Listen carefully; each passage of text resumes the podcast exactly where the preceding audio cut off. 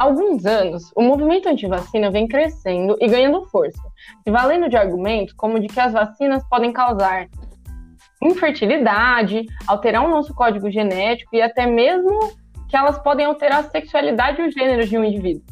Dizem até que elas podem causar morte e complicações graves. Será que essas complicações são verdadeiras? Nós devemos temer as vacinas? Eu sou a Letícia. Eu sou a Ana Paula. E eu sou a Talita. Nós somos estudantes de licenciatura em Ciências pela Unifesp e nossa especialidade é Biologia. E hoje nós vamos falar com vocês sobre por que vocês precisam se vacinar e sem medo. Bom, recentemente se tornou viral na internet a declaração do candidato a prefeito de São Simão, é uma cidade que fica aqui em São Paulo mesmo, em que ele falou: Vocês vão comprometer a vida dos seus filhos e netos. Vocês vão causar síndromes perigosas que vão destruir os seus filhos e netos, inclusive no sentido de fertilidade de homossexualismo. Então, se você quer o bem dos seus filhos, não vacine seus filhos. O mesmo pode deixar de ser de ser menino, vai virar menina. A menina deixa de ser menina e vira menino. Nessa linha. Essa notícia ela foi publicada em G1 e não parece, mas ela é de 2000. Parece um absurdo essa publicação é, sobre a vacinação com Coronavac. Essa vacina ela está sendo produzida pelo Instituto Butantan aqui em São Paulo. Ana, isso é realmente um absurdo. Mas pe pesquisando eu vi que é, há notícias que relatam que a vacina ela contém essa proteína, né, que a gente chama de spike, a cicintina 1 que ela é vital para a formação da placenta humana em mulheres. E aí eles dizem que se a vacina funcionar, de modo que a gente é, responda, né, o nosso sistema imunológico responda a essa vacina contra ela, contra a proteína, me desculpa, é, a gente também vai estar treinando o corpo, né, o corpo feminino, ou os corpos ali que né, podem engravidar para atacar a citina 1, o que pode levar à infertilidade, né, que é uma coisa que até o candidato ele comenta, né? E aí essas notícias elas relatam que as mulheres podem ficar inférteis por um, por um período. E eu fico pensando, será que isso é verdade ou será que isso é fake? Letícia, você como estudante da licenciatura em ciência, pode nos dizer se uma vacina tem a possibilidade de realizar alteração genética em uma pessoa? Não, Talita. As vacinas definitivamente não podem interferir no nosso DNA. Tem vários tipos de vacina, várias formas de produzi-los, mas o que é, normalmente estão chamando de vacina genética, né, e associando a essa mudança do nosso código, podendo afetar a sexualidade ou o gênero de alguém, na verdade, isso não pode acontecer, né? O que uma vacina pode fazer é tentar imitar uma infecção natural. Porque quando um vírus se infiltra no nosso corpo, ele vai tentar utilizar as nossas células para ler e replicar o seu material genético, ou seja, se reproduzir. Ele vai fazer com que a nossa célula produza todas as proteínas necessárias para criar mais e mais vírus e aumentar a sua infecção. Agora, na vacina, a gente pode colocar uma pequena parte do material genético de um vírus, por exemplo, o suficiente para criar somente uma proteína desse vírus, mas que também não seria suficiente para criar novos vírus, né, e aumentar a, a infecção dentro de uma pessoa. Aí vai ser possível para o nosso corpo identificar essa proteína como algo estranho, algo que não faz parte do nosso corpo e criar uma resposta imunológica, certo? Por que, que isso é, garante imunização? Porque quando a gente fala do Covid, o grande problema é que a nossa resposta imune ela é muito lenta, muito demorada. Por vezes, quando o nosso corpo finalmente começa a produzir os anticorpos para combater a doença, a pessoa já está num alto grau de infecção, o que a gente poderia chamar de um caso grave de Covid, né, que pode chegar a ser irreversível. A gente viu quantas mortes a Covid-19 promoveu e como tem sido, até por isso, uma pandemia mundial. A vacina, então, vai permitir que a gente prepare o nosso organismo para lidar com essa infecção antes mesmo que ela aconteça de uma forma natural, né? Caso você tivesse contato com alguém com o vírus. Então, ela vai permitir uma resposta imunológica muito mais rápida. Então, quando você entrar em contato com esse vírus, se acontecer novamente, o seu corpo já vai ter os anticorpos e vai estar preparado para lidar com essa infecção e não vai permitir que esse vírus se reproduza dentro do seu corpo, causando todos os sintomas que a gente já viu que tem algumas outras vacinas que ao invés de usar parte do material genético do vírus, elas podem, por exemplo, enfraquecer o vírus e introduzir um vírus enfraquecido dentro do seu organismo. E aí vai ser o mesmo processo. O seu corpo vai reconhecer esse material genético desse vírus e vai criar uma resposta imunológica. Então, tem vários tipos de vacina que podem ser produzidas, e no caso da Covid não é diferente, né? Tem vacinas que usam métodos diferentes umas das outras. Nossa, Letícia, que interessante. Então, ao invés de alterar o nosso código genético, na verdade, a vacina ela ajuda, né? Ela acelera o nosso processo imunológico para uma infecção de verdade, podemos dizer assim. Outro ponto que me chama bastante atenção na fala do candidato é que ele afirma que a vacina ela pode afetar a fertilidade. E aí eu fui pesquisar e eu percebi que não só o candidato, como outros do movimento anti-vacina, eles falam mesmo sobre outras vacinas, né? Como você disse, existe uma série de vacinas sendo produzidas para SARS-CoV. Eu fui entender, né, o que que essas pessoas dizem.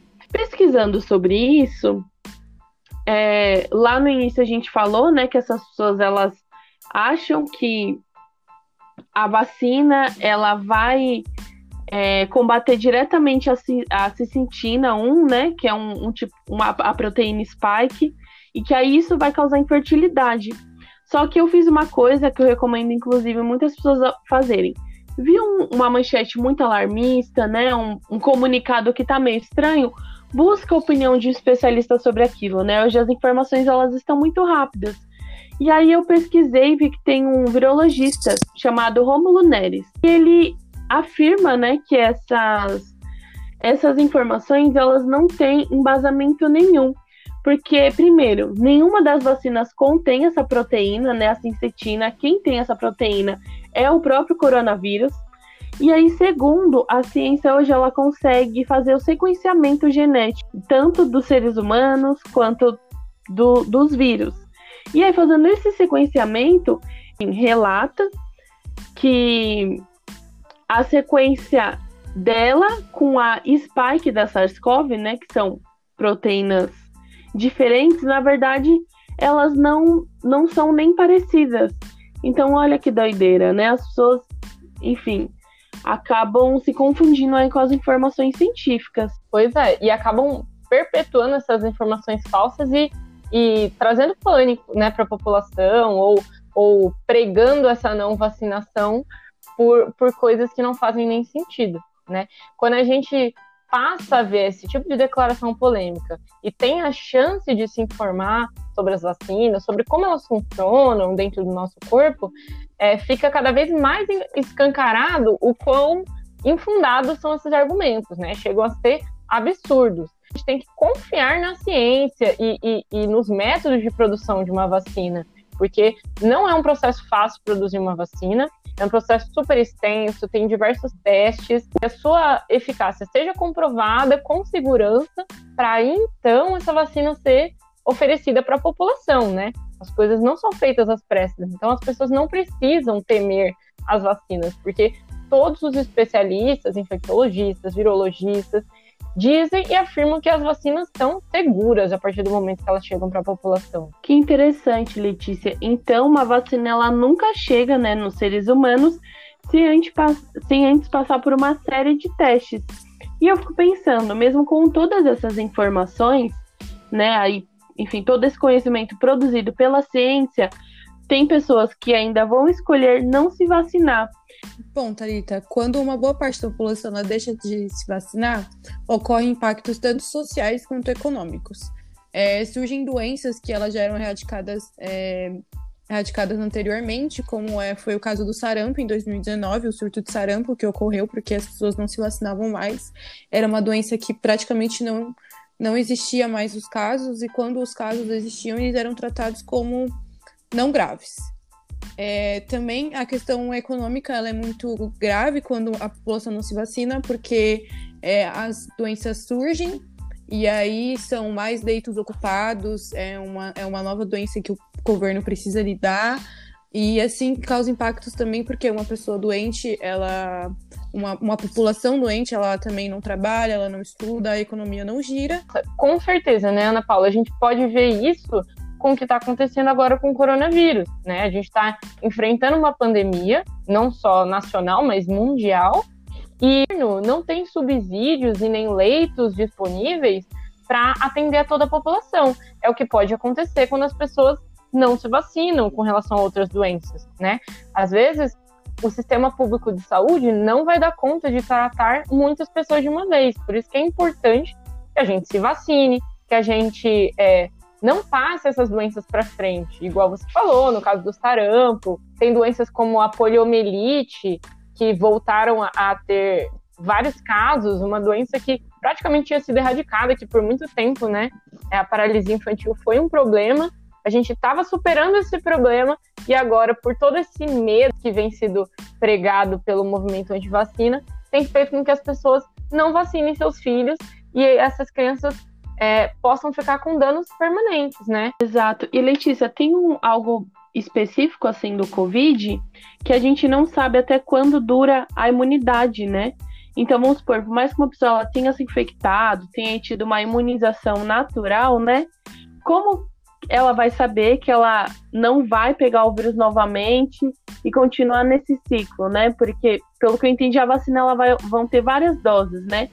Então, se uma pessoa, ainda que ela tenha se infectado, ela escolhe não se vacinar, no contexto do Covid, ela ainda acaba colocando a vida do outro em perigo, né? Continua colocando a vida do outro em perigo.